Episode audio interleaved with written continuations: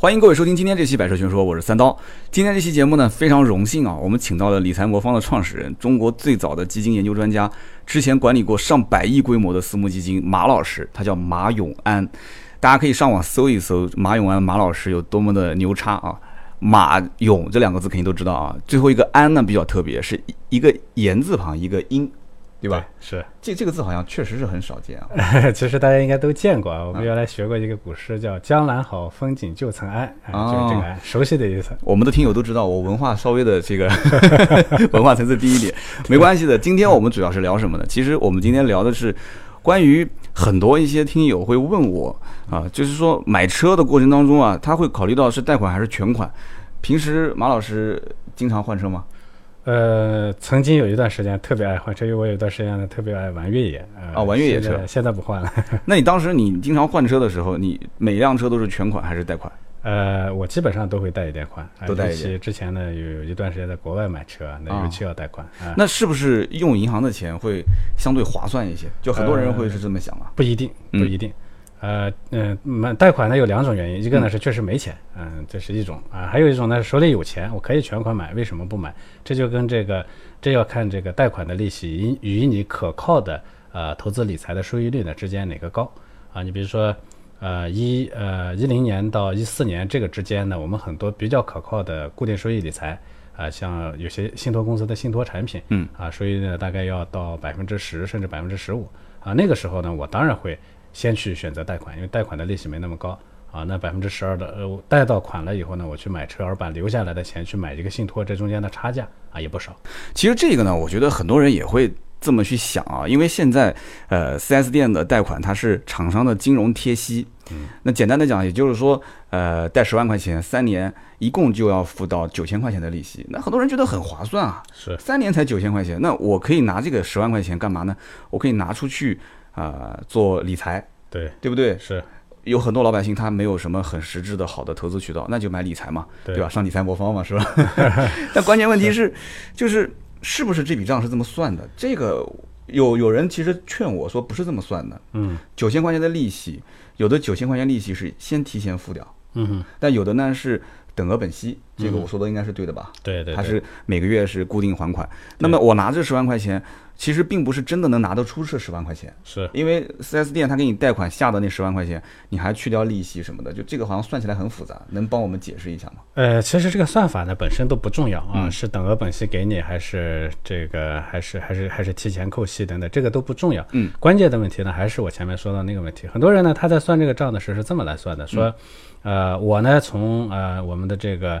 呃，汽车金融服务公司呢，贷到这个款的时候呢，感觉这个成本很低，是吧？是的，很低啊，感觉。嗯。那我放出去以后呢，呃，现在市面上很多啊，这个所谓的理财产品啊，这个理财产品呢，好像他也告诉我说，这个收益率呢是固定的，而且好像也不低。嗯。啊，这么算起账来的话，那当然，那这个这个，无论它是等额本息的还是什么的，因为汽车金融公司呢给你的这个贷款利息确实是足够低的，嗯。中间的这个差价怎么的都有。嗯。但是呢。账呢要换另一个角度来算，怎么来算呢？说你放出去的，你就拿到这笔钱，或者你留下来这笔钱以后呢，你放出去啊，放的那个渠道，那个收益率是不是够可靠？这是关键啊！就它的收益是浮动的，哎，不一定是浮动啊。有些人呢，他会看到，比如说像一些呃 P to P 吧，比如说有些人说说拿出去去放 P to P 是吧？嗯，说定期的承诺给我多少钱？嗯，呃，好像风收益也也也固定啊，也不浮动。那中间那个差价唾手可得，但是这中间呢有个看不见的风险啊，就是我们做这算这笔账的时候呢，我们的前提是说那笔钱一定能回来，我们那个收益率一定能拿到，是不是这样呢？这个你让我想到一个平台，就是某宝，某宝类似于这种很多啊，你们可能只听到某宝，对，我就知道一个某宝。国内的这个 P to P 平台呢，到现在呢，关停的或者跑路的数量是三分之二。感觉其实它就是击鼓传花，哎，是，就是你前面传出去的人可能确实是赚到了。啊，是，但是你要如果最后接到手上的，那就是就血本无归。这个里头有个叫墨菲定律啊，我们很多人都觉得我们不会是那最后一棒，棒谁知道？其实其实就像那个谁讲的，就是丧钟为谁而鸣嘛，其实为你而敲，对不对？呃，我其实有很多听友会有这样的问题点，就是说我现在是准备买车的，我账上有一笔预算，对。那我可以全款买，也可以贷款买。对。那么还有一些人是我现在已经买过车了，对，买过车之后呢，那出现两种状况嘛，就是要不就是我是贷款买的，是。我每个月有还款压力；是是那还有一种呢，就是我买完车了，我账上还有钱，嗯。而且我还有很多钱。那这样的话，我觉得就是三类人了嘛。对，就我想听马老师就怎么去对于这些人有一些呃投资方面的好的建议。其实是这样，您说的这三种情况呢，嗯。对投资方式本身呢没有实质性的影响。那影响在哪儿呢？选择不同的呃购车方式，或者说。呃当然，它有可能是主动的，有可能是被动的。嗯被动的话就是没钱，嗯我只能贷款去买，对吧？这是被动的。当然，有些人呢，他有钱，他也会贷款买，是吧？呃对对对，啊，还有些呢，他有钱，他就直接全款买了，是吧？是的，这个呢，有的是主动的，有有的是被动的。这三种形态呢，它其实代表三种啊不同的风险取向。啊，风险取向。哎，对我们说，呃，理财啊，其实你最终挣的是什么钱？你挣的是你风险承受能力的钱。每个人呢，他能赌，能赌多少不一样，他能承担压力，他能承担多大的压力不一样。那这种压力的承担，呃，不同的承担压力的能力，决定了你应该去采取哪样的理财方式，这是比较关键的问题。是的，这你让我想到曾经有一个画面啊，但这个比喻可能不恰当，但是我们听友知道，我曾经在大学实习的时候，在一个地板厂，啊，然后这个地板厂呢很有意思，每一年。呃，每一年年终的时候，老板是不发年终奖的。他干什么呢？他把门关起来，然后门卫拴两条狗在那个小就小那个工厂的门口。老板带头，老板娘财务敞开来把现金放桌子上面嗯去赌钱。结果就发现老板很淡定。嗯，那个有有一种叫做这个就是这个三张牌的那种叫什么来着？是，然后他们就是老板就很淡定嗯，所有的每一把都是不看牌的。啊哈，老板就是我就是今天给你们是发奖金的，我嗯每一把都不看。然后结果所有你看就是每个人工资高的，他坐在那个牌桌子上面，他就也挺淡定的。是，然后呢，跟老板娘讲说，我想预支一下明年的上半年的就前三个月的这个工资。老板娘说也没有问题，但是工资低的，还有就是工厂里面的工人，他也在参与，每个人的那种神态，包括有一些人满头大汗的，到最后哇，那个手拿着牌的手都在抖。是。这个能不能就是通过这种细节去反映出每个人的其实承受风险的能力是不一样？没错，所以我们其实这个说说理财呢，首先呢要关照自己，嗯关照自己是要关照什么？关照自己的两个方面。第一个方面呢，就是您刚才提到的这个，其实这种呢，我们管它叫性格和情绪，嗯，啊，这其实是一个方面。还有一个很重要的方面呢，也是就是咱们前面也提到的是它的一些外部要素，嗯，比如说一个人呢。呃，就像要选择这个，选择这个，选择像您您刚才这个赌博的这个例子，其实我觉得特别、特别贴切，就是选择愿意借明年的钱来赌这一把，嗯，或者选择只拿自己手里头现有的钱来赌这一把，嗯，就是输完了我就走。哎，或者甚至说我只拿一小部分去赌一把，对，我有一百块，我只拿五十。什么会影响这个东西？嗯，影响的就是这两个方面，一个是这个人有没有钱，嗯我们管它叫财富阶段。财富阶段，哎，财富阶段，其实，在赌博的时候，你看到的是这种状况；在理财中，你看到的是会是另一种状况。嗯，越有钱的人越不愿意赌，我其实深刻的有这种感受。对，哎，就是越有钱的人，他越愿意稳啊、嗯越愿意越越愿意让自己的财富呢，在可控的前提下来稳获取一个哎看得见的可靠的收益啊。这是换过换句话说，其实这也是他成为有钱人的原因啊。这是一个方面，还有一个方面呢，就是这个人的性格与情绪。啊，性性格和情绪。哎，有的人呢，同样是这笔这么这么多钱，有的人愿意承担的能力会更大一些，有的人愿意承担的能力呢，他会更低一些。这个呢，就是由性格啊决定的。还有，其实还有一个方面就是他当时的情绪。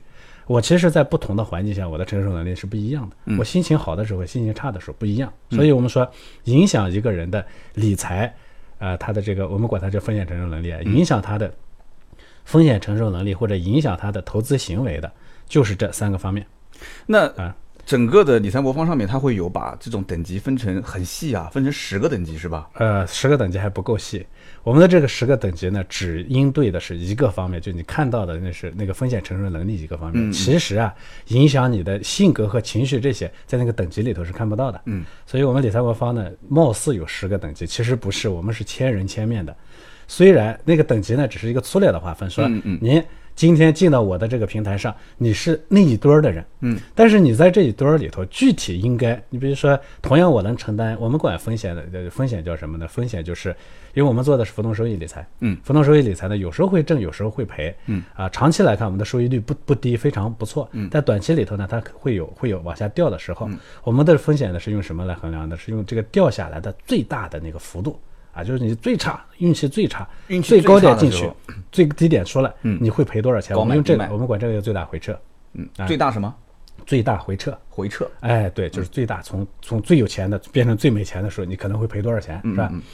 这个呢，嗯、这个呢是说你这是把它归到这个这个风险级里头，说明你对这个的承受能力大概是相似的，嗯，但是你在其他的方面可能不相似。你比如说，同样能承担百分之十，有的人呢，他可能说我能承担这么大的亏损，但我承担的时间短，嗯，有的人呢，他可能承担的时间能长一些，这两者是有差距的。就是一直停在最低位的时候，哎他有有的人可能能等一年，哎有的人就最多等一个月。没错，那么能等一年的人，未来他的收益率可能会会会更高。嗯，但是你你你有的人呢，他只能等一个月啊，虽然是长期收益率更高，等的时间越长，长期收益率越高，但是如果他等不住，他早被赶出这个市场了，那最后的收益率跟他没关系，是吧？这是一个。有的人呢，他可能会。既他既能承担这么大的风险，但他同样的说，市场上涨的时候，你得给我跟上市场，或者你对你你你得你得在这个市场里头挣的比市场本身挣的要更多。对但是有的人无所谓，说你涨的时候跟上市场就可以了。有的人说你要干干赢市场，这两种他的要求也是不一样的。所以每个人除了那个风险承受能力以外，还有各种各样的操作行为和细节，而这些都决定了说，其实一个人在理财魔方上，他的配置工具，它的它的它的理财方案是完全不一样的。所以我们叫千人千面。千人千面。其实我我身边很多人是这么算的，他们以前的这种呃投资的回报率好与不好，其实呃跑不跑的银银行的固定存款就可以了。是是，可是现在基本上已经不是这么算的了，很多人他们其实希望跑赢的远远是高于银行的固定存款。呃，我觉得是这样。当然，这是一方面啊，嗯说很多人他期望的，这个这个跑赢银行利息，这是这一方面。嗯但是另一方面呢，现在大家的这个贪心更大。对啊，因为现在有很多这个固定收益理财，什么就我前前面说的 P to P 是吧？看上去很高，对吧？都十几个点，啊，以前的信托收益率大概大概现在也也有百分之六到七啊，以前甚至都到百分之十几，是吧？哇，那都很高。啊，都非常高。嗯，那么，嗯、很多人呢都期望说，我们这种理财呢，要要要要要战胜那种那那那那那种产品，嗯啊，就那种高收益率。嗯所以我也有必要再特别的强调一下，说理财猫猫其实是干什么的？嗯，对，呃，我这个问题我来插一句啊，很多网友问我说：“三刀，你你你收了金主的钱，你这个能不能去担保这个公司跑了以后，我来找你要钱？”然后后来我我当时节目里面，因为我汽车类节目我也不好解释，所以我就在微博里面私信跟他们讲，我说：“你先了解一下，这公司它本身它是不碰钱的，这个我这个解释是对的吗？是，所以就您说的特别对。你的平台是不碰钱的。”所谓的现在的理财平台啊，嗯啊就有两种啊，其他的理财平平台和理财魔方，其 他的理财平台和理财魔方 啊，对，就是就市面上理财魔方这种商业模式就独一家是吧？呃，至少你现在能见到的，或者说一枝独秀的，就我们这一家。嗯我们叫智能投顾平台。智能投顾平台现在有一些公司，但是我们是在这这些公司里头，现在的客户群体数量、业务都是跑得最好的。嗯嗯。那么，所以呃，开玩笑说啊，说理财平台就其他平台和理财魔方两种。嗯但事实上，业务上确实也就这两种。哪两种呢？你所见到的大部分的理财平台，我们都管它叫固定收益理财。什么叫固定收益理财其实就是拿了你的钱，再去啊、把它呢转手再放给别人。我嗯们说所有大基本上所有的理财产品都是基于高利贷或者类高利贷的，因为你吃的是息差，那我觉得不仅仅是理财平台，包括银行也是这样。银本行的理财质上干的是一样的事情。对我有一次，我有一次我想提前从银行里面把我理财产品提出来，打电话去给银行，银行跟我讲说对不起，钱不是在我这里的，没错，钱其实是在投资，是类似像投资公司是吧？哎，在他们手上。不光是投资公司，他可能会把它放在这个项目上、那个项目上，钱当然是出不来。但是这种理财平台，它挣钱的方式都是一样的，啊都是在吃差价。吃差价。那么呃，银行呢当然是可以吃这个差差价，因为它是国家的，是吧？它有国家背书。但其实银行啊也可以倒闭的。啊，它可以倒闭，啊虽然到现在也只有过少数的两一两个案例但是确实也倒闭单。个用户赔偿上限五十万。啊，对对吧银行呢，毕竟说倒闭的概率算低一些。是的，所有其他的这种你见到的这理财平台啊，嗯它的运作模式是什么样呢？它把你的钱拿来以后，然后拿着这个钱呢，再投给各种各样的项目，这是比较良心的这个理理财平台。对对对他会把钱投在实际的项目上实际。项目投在项目上，那就有这个问题。首先呢，这个钱呢，他自打从你手里头出来以后，他进了理财公司的那个账户，再从理财公司的账户进了那个项目的账户上去。嗯啊，回款是吧？哎，这个里头呢，这个其实是不闭环的。嗯所谓不闭环，有些人说，哎，理财平台也说了，说银行在给我做监管，他监管什么呢？他监管你的资金进了他的账户，又从账户进了项目的账户上。就只看这个过程。对，但是那个钱最后进了这账户项目上去，那项目能不能回来，这银行管不了，就监管机构他管不了。这个钱过程中呢，理财机构是碰你的钱的，它从中间要吃差价。对，所以很多说理财机构那个理财平台的这个钱回不来了，嗯，回不来了是因为这个钱项目上回不来了，这是良心理财平台。如果不是良心的理财平台，钱本身到他那儿以后，他就会放到各种皮包公司什么虚拟项目上去了，那本身他就直接套走了。套走了。哎，所以这个感觉就有点像次贷危机啊。所以你为什么会担心理财平台倒闭？因为钱在他的账户上，再从他的账户上出去的，他倒闭了，这个钱永远都回不来了，这非常正常，对吧？是的，是的。啊，OK，这是咱们说的第一种模式。理财魔方是做什么的？理财魔方其实是一个帮你来做公募基金的配置方案啊，来帮你做投资顾问的这么一个平台。嗯还是有我全程呃，我全程不碰你的钱。嗯，首先我跟传统的理财平台不一样的地方是什么呢？我们的钱是投在公募基金上。什么叫公募基金？对，什么叫公募基金？公募基金就是国家批准了牌照的那么一百多家，专门帮你来做炒股啊，或者炒这个商品期货，或者主要是炒股、炒炒债券，嗯啊，这个是是这么一些公司，就大家通常听到的基金，对啊，就是就是就是我们叫公募基金，其实就是通常听到的基金。这些基金公司呢，一般规模都非常大，嗯，对吧？大家都都都都都都都听到的什么，像这个嘉实基金了、华夏基金了，就类似于这样的基金，华夏基金一共一百多张牌照，100多个这是国家国家发的。嗯，你到现在也没有听过哪个公募基金公司倒闭了，对吧？对，而且因为基金，我上大学的时候也买过呃股票和基金，基金我觉得收益非常非常小，就是它几乎就常年是不变动的。这是一个误区。咱们回头来说这个误区。首先，我们说这个这个流程，说首先呢，这个公募基金呢，它是国家认同认可的。你没听过公募基金倒闭，对即算是公募基金倒闭了，你的公募基金也还在。为什么呢？嗯因为公募基金呢，执行的是真正的这种托管，也就是说，比如说你买了一个华夏基金的下面华夏基金管理公司管理的某某基金，嗯，这个基金的账户是独立的，嗯，它会独立在某一个银行那个托管账户上。啊，华夏基金公司也不能碰你的钱，它只能用这个基金呢去炒股或者买债券，啊，但是买了买完了以后呢，卖如果买了股票，他卖完了这个股票，钱还只能回到这个账户上。那 OK，华夏基金公司倒闭了，这个钱会怎么样呢？它还在那个地方。对，所以这是第一个。那理财魔方做的是什么呢？是是因为各个基金的不一样，有的基金呢会涨得会会非常猛，但是跌起来也会很厉害，有的的会比较稳，对不对？各种风格的基金，我需要给你做一个组合。嗯，我们说了，说每个人不一样嘛。嗯，那我会根据你的特殊情况呢，来给你配一个组合。我说我们干的是什么？就相当于医生的这个活儿。嗯啊，基金公司是什么？基金公司在生产药的。嗯，你呢？理财需求就相当于是个病。哎咳嗽了还是感冒哎还是发烧我要帮你？来治病、嗯啊！你治病你不能说稍微复杂点，病你不能自己去买药是吧，你都得去医院看。对那医生是干什么呢？对说哎，你这个病我给你仔细看完了以后，我给你做一个治疗方案，然后把这些药啪啪啪给你配好，哎，你拿着药回家把病治好了，对吧？嗯那理财魔方是干什么的？理财魔方就是那个医生。医生，我不碰你的钱，嗯你的钱是直接进了那个公募基金了。嗯我们说公募基金是安全的，对吧？那理财魔方又不碰你的钱，即算是我理财魔方倒闭了，你的钱也在那个公募基金账户上。那公募基金公司倒闭了，你钱还在那个公募基金账户上。所以呢，这是公募基金行业呢，它因为这是一个比较古老而又比较现代的行业，公募基金的门槛是非常高的。国家在这么多年，在将近十五年的时间里头，公募基金一共发了一百多张牌照。它的门槛高的原因是什么？首先就是要有一批非常专业的人，对吧？就这些人，他一定是有专业的具备呃抗风险的能力，能帮你去这个钱去运作下来，有这只是稳定的增长，。其次这只是其次。那重公募基金点是什么呢的国国家就首先它因为是本身是带有国家背书的味道在里头，所以嗯公募基金呢，它对它对公募基金的股东的要求是非常高的。你比如说像以前公募基金的股东必须是银行、券商这样的大的金融机构啊是这样的这是第一方面。嗯，其次呢。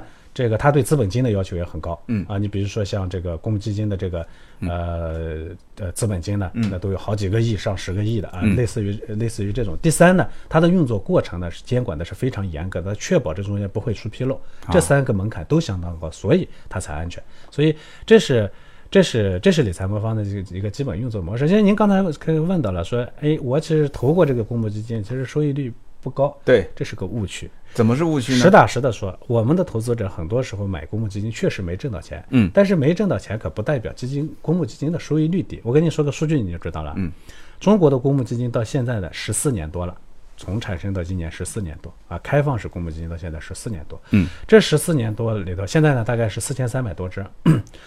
这十四年里头，这些基金的平均收益率，这中间还有一些低收益的公募基金，比如说像货币基金，嗯，它就是投那个存款呀、投就收益率很低就。非常低，哎，对。就咱们用的这个余额宝，余额宝余，额宝后面其实就是投了一个货币基金，天弘基金的货币基余，额宝天弘基金其实投的是货币基金，哎，是个货币基金所以。它就特别稳，是吧？哎，就是这个呃，这个余额宝呢，只是余额宝公司把你的钱拿走了以后呢，他就直接去买了那个货币基金，而且就一只货币基金。但余额宝，所以你看他后面他，我们就他发现老百姓其实还是觉得这个赚的少嘛，是啊，所以他又做了一个那个，就是叫就类似像蚂蚁金服做的那个，哎，就是把你的钱可以再回到那个里面去，然后可以获得更多的收益，但是那个就周期很长，那那个风险就会很高。就风险很高。那个里头呢，就是呃，蚂蚁金服是做了一个什么事情呢？它相当于开了个药店，把所有的那些基基金呢都放在那个地方，说，你不是觉得这个余额宝收益率低吗？啊，我给你一个高的选择，但是选什么、怎么选，嗯嗯嗯选完了以后怎么办，这事儿他不管，但他的那个，比方说，我承诺你是五个点的收益啊，那是余额宝，啊，那是余额宝，余额宝承诺你收益。那个那个也承诺，你说的那个？就是像蚂蚁金服不是也有长期三百六十五天、一百八十天？哦，那个呢，其实他投的也仍然是货币基金哦也是他是做了个货币基金组合、啊，所有非货币基金的基本上都不可能给你承诺收益啊，所以我听懂了。啊，这是低收益的，把所有的这些基金低收益的、高收益的都放在一起，过去这十四年里头，它的平均每年的收益率是百分之十九点二。有那么高吗？你看，你肯定不相信，这是事实。那也不相信的投资者可以自己去做一个计算，你就知道这个事实呢与你的感受差距有多大。那也就是说，我十年前如果我把十万块钱放在这里面，那我现在四年翻一番，四年翻一番，对，那我要早认识你就好了。我跟你说个笑话 哎，我们我们听友都知道，我大学的时候听我们老师的话买了一只股票，对这股票名字我还记得，叫出版传媒是啊，我投了两万多块钱，大学的时候啊，我大学有两万多块钱零花钱也算不错了啊，啊。是是是。结果到现在到现在这只股票还是两万多块钱，是这是非常奇怪的一件事情哎。因为我当时，我我我觉得沃伦巴菲特不是说长期投资理论嘛？什么叫长期？十年是一个周期嘛啊？不是结果我现在已经十几年了，这股票还是两两万多块钱。我上次看我就没事看一眼嘛，是，我也不不关心它涨跌。那是那什么原因呢？所以您说的这是两个层面的东西。应该首先呢，我们说收益率总体不低，嗯，但是从另一个角度来说，我们的投资者确实没挣到钱，这是实打实的。我们的基金投资者呢，有百分之七十到九十是赔钱的，你就会觉得很奇怪，那钱去哪里了？百分之七十到九十是赔钱的。赔钱的。那这钱去哪了呢？对啊，我也想知道这是。很多人问的一个问题。嗯，我们说一个人如果说挣到钱了，他的钱来自于哪儿呢？你投的东西呢，那个收益率得高，对吧？对，说它有百分之二十的、百分之三十的收益率，是吧？是的。另外呢，我得投进去钱呀，是吧？收益率乘以你投的钱，就是你实际的到手的收益，嗯，对，是吧？这个道理简单吧？简单。那么收益率我们前面说不低啊，这个我说了，我再说一遍，这是真实的数据，这也是颠覆很多人的呃这个常识的一个数据。嗯啊，那我们最后的收益是负的，为什么？那显然我们中间投的资金出问题了。投的资金出问题了，那哎投的资金它是我从钱包里掏出来货真价实的钱这个收益率呢，它是不稳定的啊啊，这就跟那个固定收益不一样。固定收益说我每年给你百分之三，永远就是百分之三，这个东西呢不变啊。这个那我资金只要在里头，我就挣到这百分之三了，是吧？对基金的特点是它有时候收益高，有时候收益低，有时候还会赔啊，啊。当然，它如果是过去十四年里头有三年是赔的，啊，有十十一年是挣的，挣的年份呢最多的时候有有有一年呢翻番的，啊，我听懂呃，了。有年份的少，在挣的那个年代当中，你可能资金不在这里面；没错。在亏的那个年代，你资金在这里面。我们的很多投资者呢，都是跟着随着心心心啊，在嗯在在在在市场里头游走，所以你通常会做的什么呢？人家市场在底部正要应该挣钱的时候，你钱在外面，你不知道。就是你觉得说还会再往下跌，哎我就不想进来。啊，很多人他根本就不知道这个时候，因为这个时候他早已经远离市场了，他根本就不在意市场。对，等到他开始在意市场的时候，周围人都开始讨论这个事情的时候，他就开始进去，那时候市场已经快到是个。高点。所以我们说追涨杀跌是投资者真正没有挣到这个这个钱的原因。但是这个东西不能怪投资者，对不对？对为什么追涨杀跌？我始终说，我说追追涨杀跌这个跟投资者无关，因为追涨杀跌是人性，人性啊你人性不让它追涨杀跌肯定是不对。对的，那怎么能解决这个？因为为什么它它它杀跌？嗯，追涨是因为他手里有钱，他能追涨。那为什么他手里有钱？因为他杀跌了，他前面跑出来了。对，他为什么跑出来了？跑出来是，其实我们很多投资者呢，并不是不能承担这种说基金的起起伏伏，他不是不能承担这种压力，他能承担。但是我们的这个市场有时候那个下跌啊会超出预期，嗯，比如说像我们的股票，一五年的时候从顶上掉下来，掉了百分之六十，对那谁受得了啊？很多人受不了。所以很多人呢，其实就是在这个过程中呢被赶出了市场。我们管这个说法叫什么呢？说亏损超过了人的心理底线。嗯，这个超过心理底线的表现特别明显，就是你开始各种各样的怀疑，开始开始总想，哎呀，这一次跟上一次不一样，嗯，肯定是完蛋了，永远觉得明天就是末日啊。永远都是这样。所以你只要到那个情况出现，这个时候说明击穿你的心理底线了。嗯嗯嗯，每个人都有这个心理底线，这个东西是解决不了的。所以从呃，那那这是导致我们追杀跌的根源，那杀跌也是导致我们追涨的根源，而追涨杀跌是我们赔钱的根源。OK，所以要解决这个问题，其实你应该从就是那个组合的角或者管理的角度呢，你让你的你的你的资产不要冲破你的心理底线，那样的话你就不会被赶出市场了，对不对？对就你才能挣到这个钱，是不是？是的，始终有保持一个多个篮子里面装鸡蛋嘛。那不多种搭配您说的这只是解决问题的一方面，说啊搭配可以降低那个风险，但是搭配不一定会绝对解决你的。比如说，我现在钱我在一五年的时候，我把一半的钱放在股票里头，一半的钱放在债券里头，那一还有一部分钱啊，或者说我一部分钱放在股票，三分之一的钱放在股票吧，股票、债券、黄金。黄呃黄金、房子房子、保险哎，保险还有各种各样的东西对，你放在里头，你说觉得觉得也很安全呃是吧？挺好的吗 OK，假如你在里头放了三分之一的股票，而股票赔了百分之六十呢？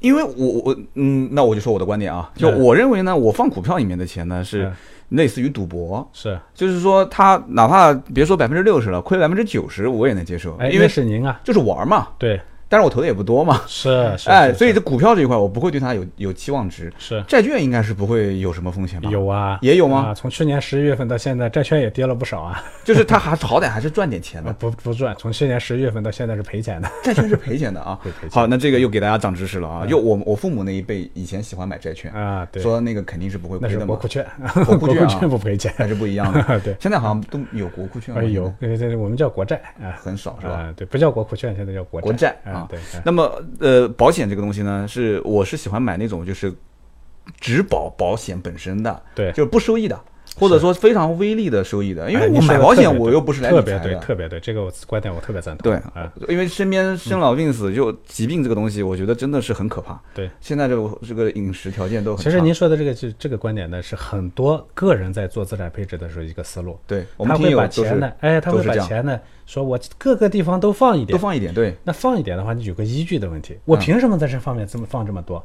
比如说像股票，嗯，你说你不敢在上面放太多，那你可能会放了二十，放了三十，嗯那你为什么放百分之二十到三十？嗯，因为股票挣的时候挣的特别多，但是你为什么不能放的更更更更多？因为它赔的时候赔的特别多。对，所以做这个资产配置啊里头呢，它会有一个计算的过程。它算什么呢？算说怎么让你在赔的那个，在你的就你比如说股票是你最大的亏亏损来源嘛，对啊，如果你在里头配了百分之三十，如果股票赔了啊、赔了去掉一半，你的整个资产就亏损了百分之十五，嗯，对不对？是的，这个亏损其实对个人来说，我整个家庭资产亏百分之十五，这也是不得了的一件事情，是是对吧？是是是所以那我就得算说，嗯、这个这个，如果我最多的这个资产只能亏百分之十五，那我就在里头只能赔百分之三十，对吧？嗯。但是呢，股票呢，它又是你收益的最主要来源。你像股票市场这这么多年，你随便做哪只股票，像您那是个奇葩啊！正常的买一只两万块钱十年呃买一只指数或者买一只股票基金，收益率呢轻轻松松的一年下来也百分之二十以上了。股票啊啊，股票基金啊，股票基金啊，，很多股票，大部分股票做百分之二十的收益率也是股票基金，他们那个公司其实也是高风险的股票投资和低风险的，它是混在一起。呃，这个要看，不一定丢给他，让他来玩就啊。这不一定。就总之，你说买一只股票基金或者买一只股票，收益率呢可能有百分之二十，那你比你其他的资产收益率都高，对不对？嗯所以你又想去拿高收高收益，你想拿高收益，意味着你要把比例提提上去，嗯但你又要担心风险，所以你又把这个比例要降下来。我们要在这中间算一个平衡，嗯这个平衡点才是最好的。你想抓取这百分之二十的收益，其实你承担的风险也是也是很大的。那我们就要算好，说我最大能承担多少，然后我才能在里头放多多大的比例。所以资产配置呢是个非常专业的活。像您说的这个呢，它就是我们很多投资者其实都在做一些，呃，就凭着自己的本能在做这些，因为没人帮你这个事情。对对对这本来这个事情是非常专业的。那对的理财魔方式做什么呢？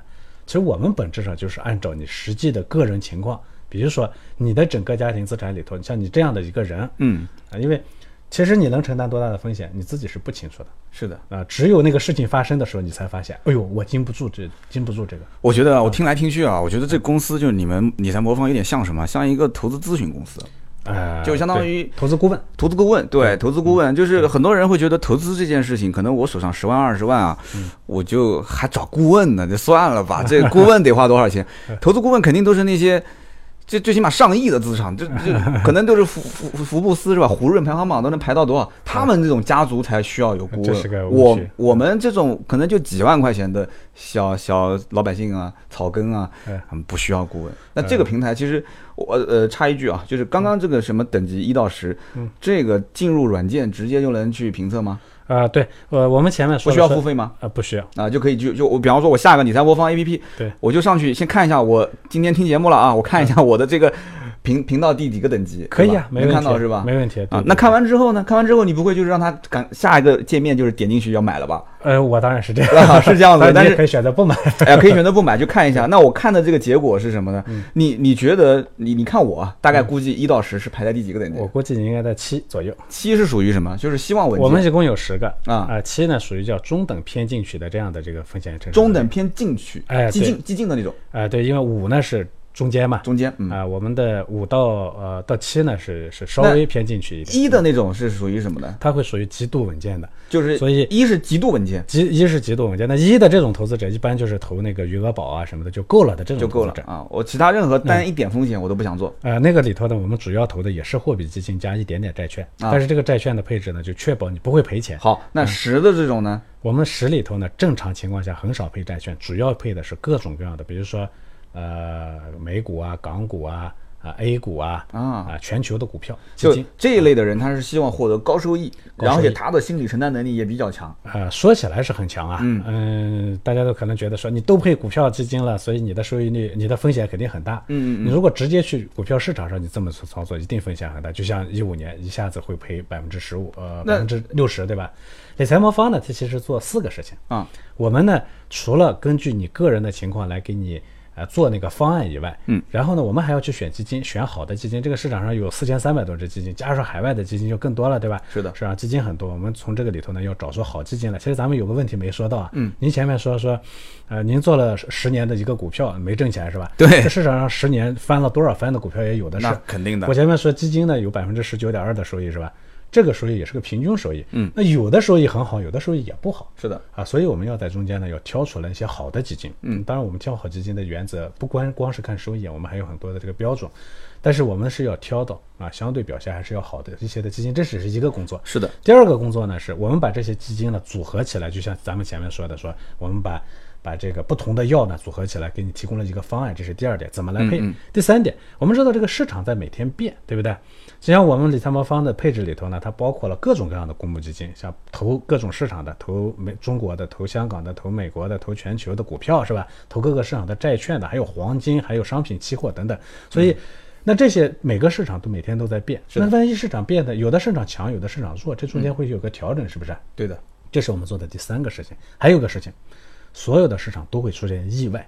你比如说，中 A 股市场天天出意外，黑天鹅事件吗？哎，我们经常从我们一五年从百分之六十掉到呃掉了百分之六十，对吧？对，我们零零八年呢掉得更惨，对吧？对啊，我们一六年呢一月份呢还熔断了啊，几天里头就基本上很多很多钱呢就化为乌有，所以我们的市场经常会出现这个事情，国外市场也一样，嗯，也会出现这样的情况。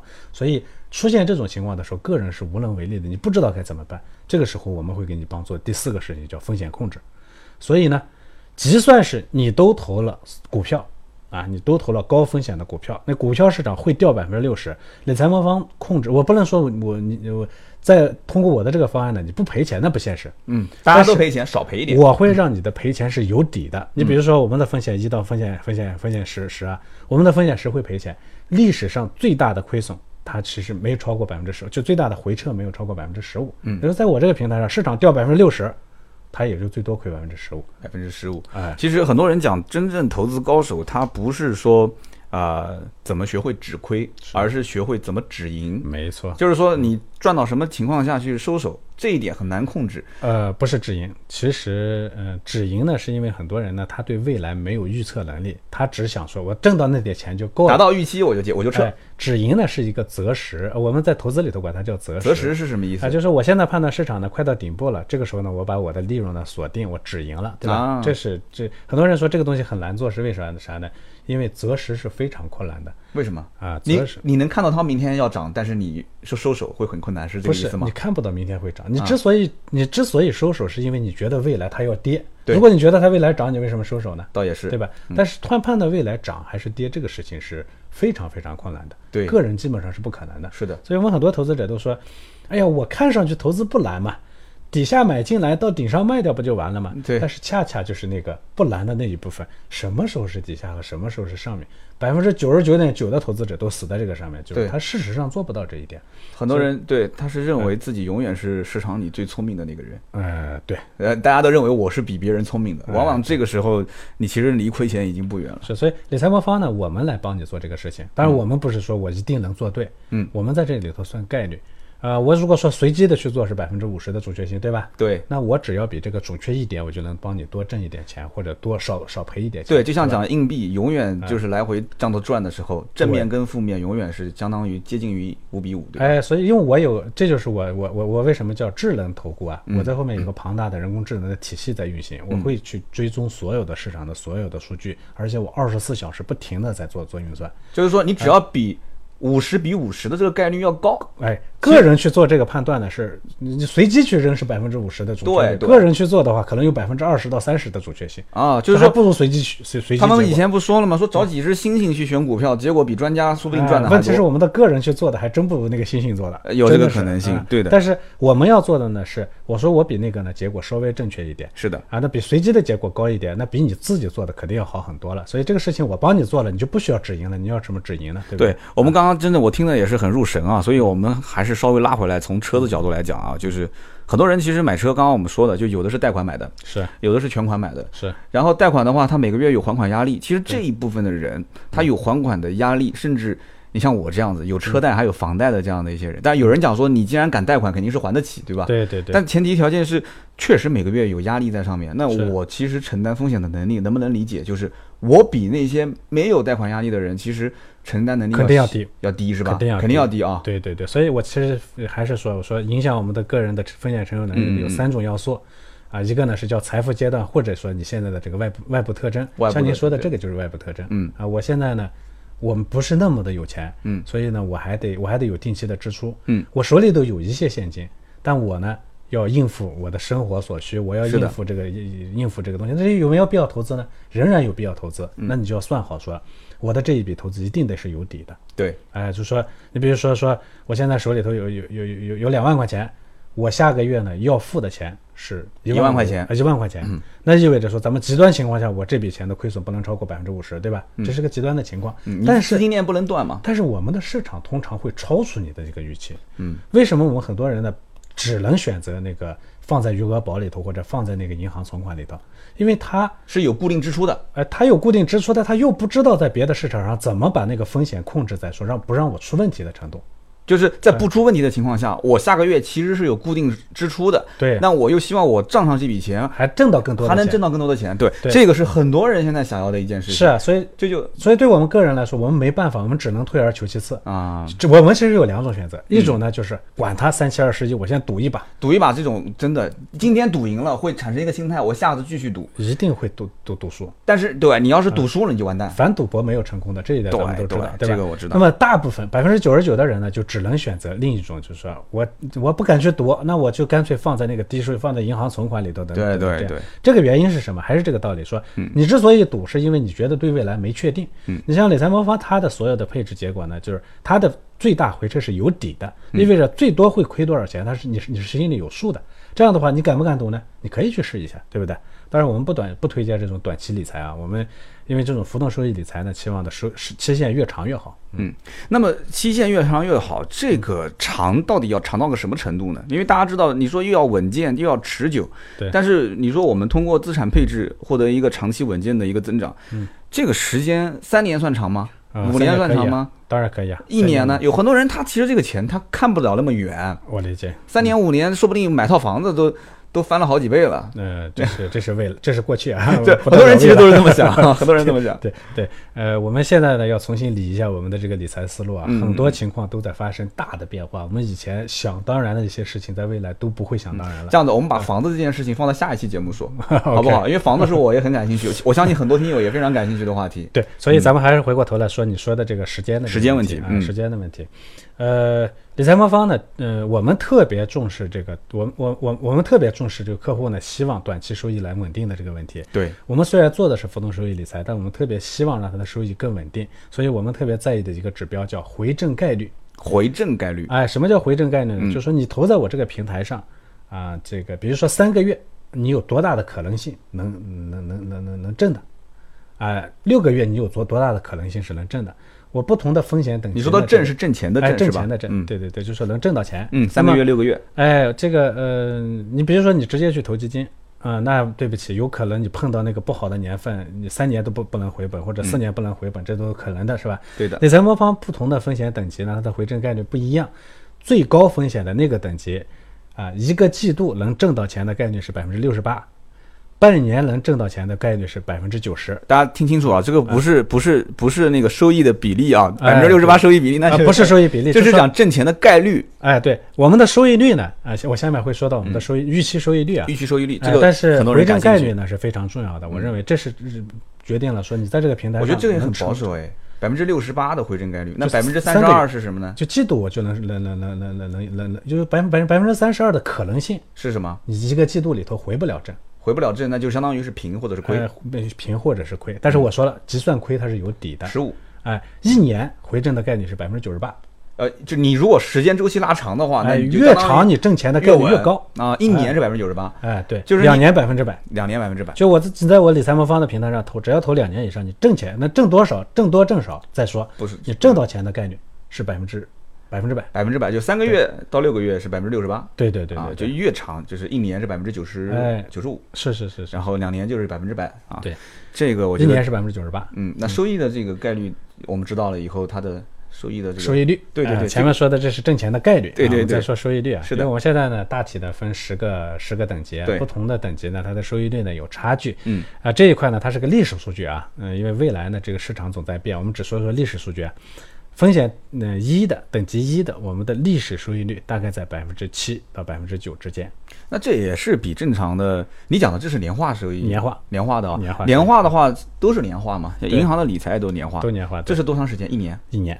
七到九，银行理财一年也就是五点几，哎，人家银银行理财呢能确保给你啊，我这七到九呢不能确保给你。你不讲有百分之九十五的概率是？哎，是拿能拿到收益，但是不是说百分之九十五的概率一定能拿到七到九的收益，那有可能有概率呢，你拿了三到四个点也是有可能的，就是你有可能比一年的银行理财要低一些，呃完全有可能。但也有可能是高塔。平均下来，我说的这个，比如说七到九、嗯这是我们过去五年啊、我们过去五年的数据嗯。啊、大概平均下来每年是七到九。其实你嗯其实你今天说的越保守，我觉得这件事情就越靠谱。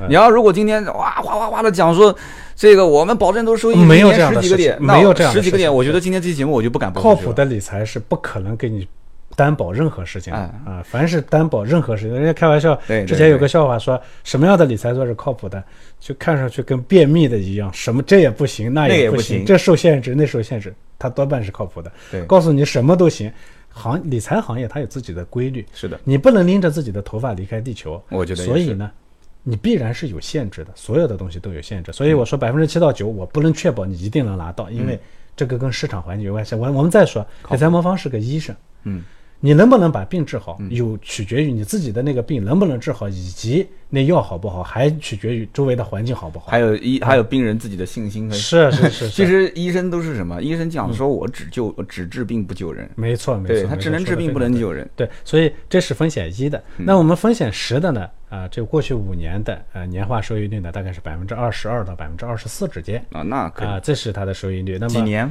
啊，五年，五年啊，就头五年，每年啊，每年平均的年化收益率啊，这个所以就意味着大概三年多，不到四年，我们可能就能翻一番。嗯啊，但是也是说它不稳定，有时候它还会赔，有的年份它可能会赔，有的年份它会挣得更多，平均下来是百分之二十二十二十四点。那我可以，比方说，我放个十万块钱进去之后呢，嗯，我就不管它了，啊我跟你平台签，我说那这样的你就帮我管十年，啊，管五年，对，这种有这种目前有这种样的客户我不需要签啊、啊因为我的平台呢，就算是你打算做十年的投资，你也可以随时赎回。因为我反复的说，理财魔方本身并不给你做产品，你的钱都是在那些公募基金上，而公募基金是可以随时赎回的。你们背后有数据会看我的这个进出账的买什么样的品种的一些这个东西我帮你来做，啊，你帮我来做，我帮你来做。也就是说，医生就我我反复说，我们是医生，我们用的药呢是公募基金，嗯，我呢帮你做完方案以后，我帮你来执行这个方案，嗯。但是这个流程都是透明的，你完全都看得到。你可以选择接受，你也可以选择拒绝。你不想玩了，你可以随时赎回。你会定期发方案给我吗？比方说，我最近的操作有一些不太符合这种，我不让你操作，嗯，我不会让你操作，我只给你提供，比如说，呃，我我说了，我们选好基金，嗯，然后呢，给你做好配置，嗯，你呢选择买入，买入了以后呢，比如说市场发生变化了，我会给你提，我会给你提供这个调整的方案，这个调整方案你只需要点个确认按钮就 OK 了操作完了，就跟导航一样的。你只有一个选项，选择接受还是不接受。那我你把我的风险系数都一到十，呃，已经判断好了，然后你给了我的一个这个套餐，可是我觉得这个套餐可能我不太满意，对，那怎么操作？这个里头呢，你不满意可能有两种原因，嗯一种原因呢是确实你选的方案错了，嗯这个这个人呢是不了解自己的，那肯定。很多人都会觉得说，哎呀，我最近收益不收益不满意啊，因为但是他没想到，其实在他的风险承受能力下，他也只能拿到这个收益。对这时候我不会，我不我不会听你的，对，我一定按照适合你的方式去去去。所以我们很多客户呢，在我们平台上感觉呢，我们不像那些销售平卖基金给你的平台，嗯，你想要什么我就卖什么啊，那会忽悠啊，那个。啊我们一直说说，客户啊需要的往往跟市场应该做的东西是反着的。嗯。那如果我完全听客户的，那就意味着我变成一个彻底忽悠你的一个平台了。所以我们很多时候呢，我们的操作呢是，呃，客户会觉得，哎，好忠言逆耳，像你不对，忠言逆耳。你总是觉得觉得不舒适。对的。啊，对，所以这是我们的。在这个情况下呢，我们呢不会让客户呢自己去。呃，去去去选择，呃，你不给他选择，我不不让你选品品种，我也不让你选择，有点你你应该买还是应该卖。嗯，啊，我只给你一个选择，说你接受这个服务还是不接受这个服务，就你不接受你不接受服务的话，我就不做你这单了。对你就可以你好牛啊，这个这个平台。为什么？这个当然不是说不是说我们自己非得要站在但真的是立场上能做好为什么？因为呃，我们个人呢做理财呢，我们一定要意识到一点，说我们为什么赔钱了，或者我们为什么没挣到钱在浮动收益市场？我们前面说了那么高的收益率，为什么没有挣到钱？嗯，因为我们不会选品种。嗯，就像您所选的那个股票是吧？对的，我们不会选品种。我就是属于不会选的。我们不知道怎么把这些东西呢配置到一起。第三，市场变动的时候，我们不知道该怎么调。对，就是别人哎告诉我说这只股票不错，然后我进去了，但是他不告诉我什么时候卖，是啊，我经常会遇到这种情那是，况。所以这是第三个问题，我他们不知道该怎么调。第四，市场出现极端情况的时候，我们无所适从，对，连找个帮我咨询的人都没有啊。所以这是导致我们赔钱的原因。嗯，那我如果在这个上面开任何的口子，说让你去做这个事情，你本来就没做好这是这几个事情，那我开了口子，岂不是说为了让我让你感受更好一些，我把你往锅里带吗？听懂了，就是我是一个智能投顾平台，我是我是专业的，我是个医生，你就得听我的。你去医院里面看病，医生给你开药，你敢说，哎，医生，我这个药你看你开四盒，你不如给我减两盒吧？啊，你要不这个药你给我换一个其他的品种，对吧？国产的换进口的，进口的换国产的。对，你不能跟他提意见。其实我节目里面曾经也说过，就是我做汽车类的销售啊，其实最难搞定的客户有三个，第一个是律师，第二个是医生，第三个是老师。啊，我专门讲过，我说他们三个人有一个共同点是什么呢？就是他们的这种知识的传递啊，是从从上往下是单向的，是他们不会。他们不会逆向的去，哎你跟老师敢说，老师你你说的不对，啊老师肯定脸都板起来了嘛。是是律师说你这个官司应该这么打，你说不对，你根据 法法律多少条，那律师就不接这个案子了。是是包括医生那肯定也是的，你不可以提出质疑嘛。对所以这个你这样一讲，我就能听得懂了。那么也就是说，在这样的一个情况下，给你提供一套方案，对。你就接受或者不接受，我觉得很好哎。对于那种 就是选择困难症的人，所以我们其实一直提一个观点说，呃，你只要你只要关照好你自己，也就是说，你想清楚你能承担多大的风险，就 OK 了你知道你的钱需要放多久，嗯把这个问题想好了以后，其他的事事情你都交给我来做。好，那么反正投资有风险啊，所以这个就有点像，呃，不管是任何投资，你的心理预期的多少，包括你的心理的承担能力的多少，这个呢，我觉得这个平台至少能帮你先过一遍。是，这一点反正都是免费的嘛，是反正大家可以上去测一下，像是一到十是测到几啊，回头我也测一下，是不是？七看有没有你说的那么准啊？是。那么另外一个就是这个平台，我们最后节目当中也可以大概说一下，就是它到底怎么样去使用，怎么样去使用才能更加的呃方便我们去呃，首先说。它怎么去怎么去拿到这个平台，就嗯。直接可以到呃各个的应用商店呢，直接去搜理财魔方啊，就可以。这个应该大家都会。哎，对这个 A P P，嗯，这个 A P P 呢拿到了以后，那个流程呢非常简单，就上去以后它会有两组问卷，嗯，啊，第一组问卷呢主要是关主要是关心你的外部状况，我们说的你大概有多少钱呀，你现在的整个经济状况是什么样？的那我有多少钱，我不好意思告诉你，没关系，这个东西呢是个大致的范围，大致范围啊。我们当然也不会用单一的这个问答案呢去判断你，嗯啊，这是一个。另外，我们还有一个专门一部分呢是做心理测试的，就是了解你的性性格。大概有多少道题目啊？呃，因为上次我是做了一半我就退出了啊，我们有二十二十道题啊，，那还好啊。银行其实也有这样的买理财的时候，呃但是我感觉它都是走个形式我。特别期望希希望大家都去做一下测评啊，这个嗯测评呢其实很有意思，这是我这么多年，因为我一直在做做做做基金研究和投资，我也一直在关照客户，嗯，所以这是这么多年我们整理出来的，我觉得对客户来说呢是非常重要的一个自我认识的一个过程，嗯所以这是第一个。做完了以后呢，他会给出你一个风险等级，嗯，这那然后呢，在这个风险等级下面呢，就有一个啊，就马上会给你提供一个配置方案，你点个确认键，然后然后下面就下一步下一步直接买进去就可以。啊，买进去以后呢，这个时候呢，我们就开始观察你的各种交易行为。有的客户呢，买进去以后天天看收益，市场稍微掉一点，他就急得不得了，不停的看收益，他如果市场稍微掉一点，他很紧张，这怎么办？他自己点操作就可以卖掉了吗？他可以卖掉啊、但是我们说，我们的这个过程既然是个智能平台，我们、嗯我我们呢后面呢会有我们会有一个。呃，人工智能的体系呢，在观察各各个客户，我们去关照到他的内心的这个变动。同时呢，我们也有专门的客户经理，嗯。啊，每个人都进去会有他的专属的客户客户经理，你可以有问题可以问他，他也会有时候呢会来会来跟你来的做一些主动的沟通，帮助你留在这个市场里头，是我在上赶出去。卖之前你打电话还是卖之后啊？买买之买之前，哦，买之前打电话沟通，哎不，买进去以后，假如你想卖，我啊大概都能猜出来，你可能会会会卖。就是市场有变动，你开始老是在上面点，然后你那边客服打电话了，啊，先生你好，你是不是准备要卖这个股？是，所以啊你跟他沟通类似于这样，因为呃，我我们其实回过头来说，前面我们投资者赔钱的原因是因为追涨杀跌了。我所有的工作都是期望你留在这个市场里头，不要被这个市场赶出去，这就是我所有的目标。因为只要你在这个市场里头，你就能挣到那么高的收益率有道理，啊。所以这个工作做完了以后呢，我们会根据市场的变动呢，不停会去调整。隔一段时间，有可能你会看到我们里头对你的这个资产健康度呢有一个分析，有个分值，嗯，满分是一百分，嗯到九十分的时候，马上会亮起一个调仓按钮，嗯，你只要点调仓按钮，它会把你的组合呢做一次调整啊，调到那个最佳的那个配置比例上去，我听懂了仅。此而已啊。行啊，这个平台，我相信今天这期节目大家应该也了解了啊，整个的一个运作的模式。因为我之前一直在口播，很多人也在问说啊，这平台能不能买啊？然后这个平台是不是会不会跑啊？刀哥 你，你你要你要你要慎重啊！你接这种理财类的，你一定要你一定要慎重啊！你别到时候出问题了。我当时跟呃，我记得我们的这个盾牌也是跟这边公司之间的在在联系啊，然后盾牌自己也在偷偷的理财。然后就是我们的对呃小尤经理，然后盾牌讲说，涛哥，我感觉这公司好像那种理，就是像支付宝那种样子，就他们不碰钱的。因为我当时第一次听到理财魔方，我下载了这个软件，然后我看了一下，因为我看上面没有，就类似于很多的理财软件是一打开上面就会。啊，几个我很高的那个是吧？啊，那个那个市盈率就是是 叫什么？就是年化收益率非常高。你们这个一打开来之后就啥也没有，对，然后上面就是点开，然后呃你是初次注册，然后问卷，然后我一看那个问卷那么多，我就直接给删了。是。然后我当时在想，我删了，你们别怪我啊，因为我当时在想，这正常一个老百姓上来，因为那种你知道赚钱的心态都是很急急切的，是是上来就想看哇十几个点啊，我来来来投投投投。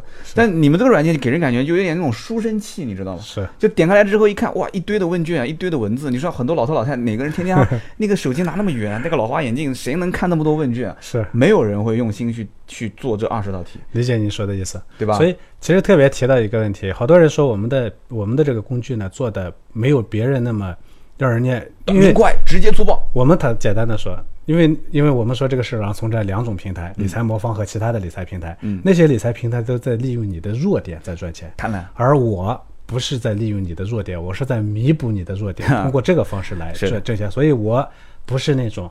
让你特别舒适又特别轻松的挣到钱的，但是我们回过头来讲，嗯，我们老祖先说过一句话，说钱难挣，屎难吃，哎呦，这个话虽然粗，但是粗吧。话话话糙理不糙。所以这个世界上不存在一种又简单又易，所有人还都都能拿得到，还能挣到钱的是的工具，这样是没有的。嗯，那如果说你你你貌似你发现了，那后面一定隐隐隐藏着你看不见的风险，就像你看到的说，是的收益很高，嗯，你简单的按个按钮就进去就把钱钱挣到了，嗯，那里后面隐藏着一个风险，叫挨钥匙的风险挨钥匙，啊。什么叫挨钥匙风险？哎呦，哎呦了啊，这就叫挨钥匙的风险就。像以前打电话，喂喂靠，喂喂靠，就是 信号不好啊。回过头来说，说如果说是像我们理财魔方的这个模式，因为所有的过程都是透明的，嗯它承诺不了收益，它承诺不了呃承诺不了风险，承诺不了收益，但它的所有的过程都是透明的。你买的是合法合法的产品，对，我给你提供的是啊、合理的方案，嗯，我不过在帮中间呢帮你做了一个规划，嗯。啊，针对你的情况做了一个规划，我帮你做盯着这这部分资产，嗯。来确保它的它即便是有赔，它也赔的是有底的，能通过把你留在这个市场里头能挣到长期的钱，我不过做到这么一点事情而已、啊，这个工作一定不简单。啊，但是呢，对你个人来说。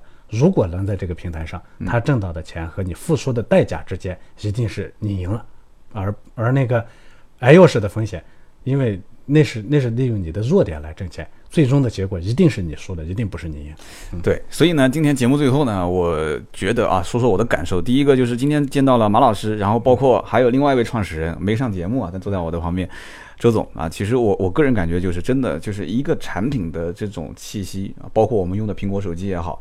啊，苹果电脑也好，其实跟它的创始人的整个的调性非常像。其实我见到你们俩，其实感觉就是什么，就是读书读了非常非常多，然后完了之后就很文化的那种，就是有很多的一些学识修养各方面都很，就完全不是那种做 P 我 to 我是做我是我是科班出身啊，但是嗯我做呃研究和投资，嗯，啊我实际的管做研究和投资呢，到今年都第十四年了，对。所以基本上一直在这个行业里头。马老师还是那句话，大家可以百度去搜一搜啊。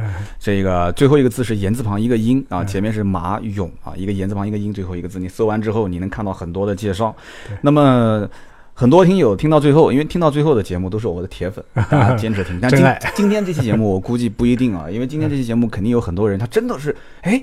汽车类的节目怎么又说到理财去了啊？其实我们的初衷是什么？很多人不管是全款买车也好，贷款按揭买车也好，你既然谈到买车，你手上至少预算十万以上。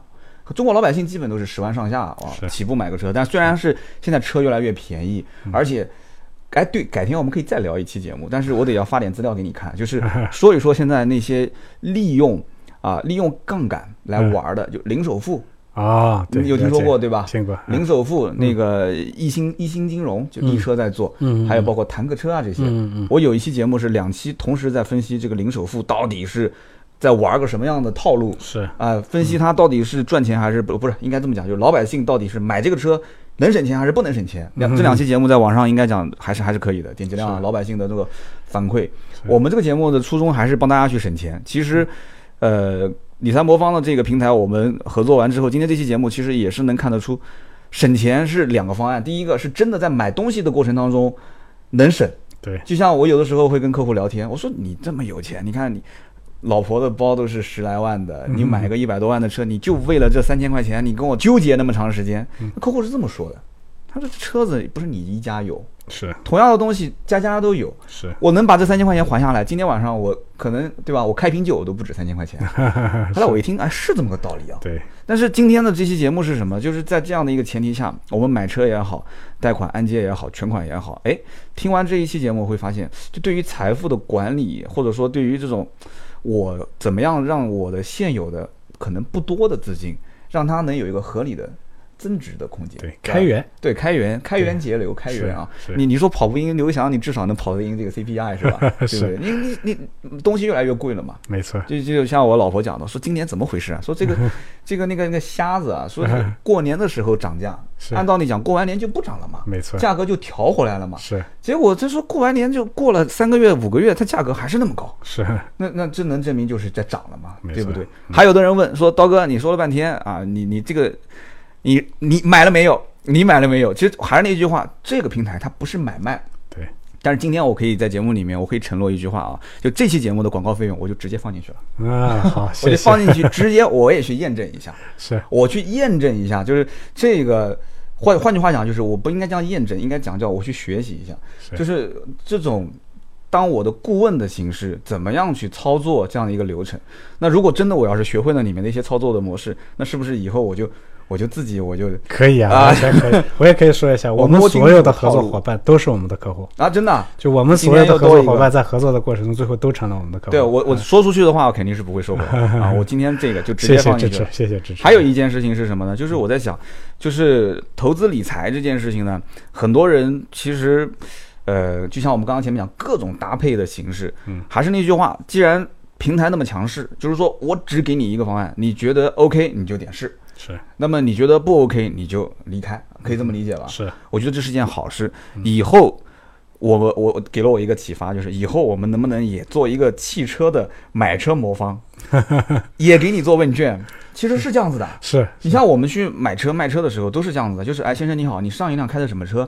你一年大概开多少公里数？是呃，你对于现在这辆车，你有什么必须得需要满足的条件？比方说特别舒适、特别安静，还是操控特别好、动力特别好？是哎、然后你这是增购一辆车，还是家里面第一辆车？是你只有把这些全部摸清楚之后，对，我才能知道你到底是要一辆三厢车、两厢车 SUV，啊，还是一个两点五、两点四，还是一点八 T、一点四 T？你你真的需要一辆什么样的车？没错。我觉得真的是这样子啊。我们哎，我觉得好主意啊！啊，我们我们不如我也 我甚拉你公司，至都在想，您这个做法呢，它应该有两种路径，一种呢让客户自己来填，嗯，但是人工智能技术呢，它已经超越了这一点，所以我们很多时候呢是不需要客户来告诉我你应该做什么，我会猜出来你应该做什么，因为和客户有些时候他不了解自己猜，啊，你只有给了他方案，他发现，哎呦，这真是我需要的是的，啊，所以这是人工智能技术呢它测算出的地方。其实这还不能说是猜，就是推演。推演推算出这样一个结果。对，好的，感谢今天马老师，真的是非常专业啊！而且我相信今天这期节目，应该很多人也是希望将来我们能多聊一聊，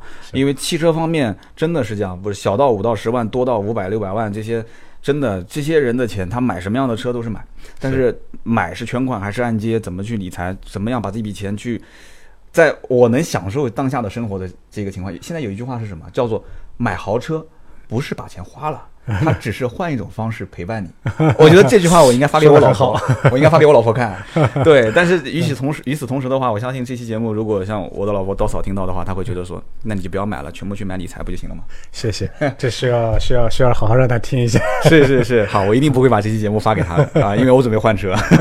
好的，今天这期节目就到这里啊，也是感谢大家去收听我们的节目，更多原创内容可以关注微信、微博“百车全说”。当然了，也是希望大家去下载一下啊，各大应用市场下载这个理财魔方。好，我们下期接着聊，拜拜。拜拜。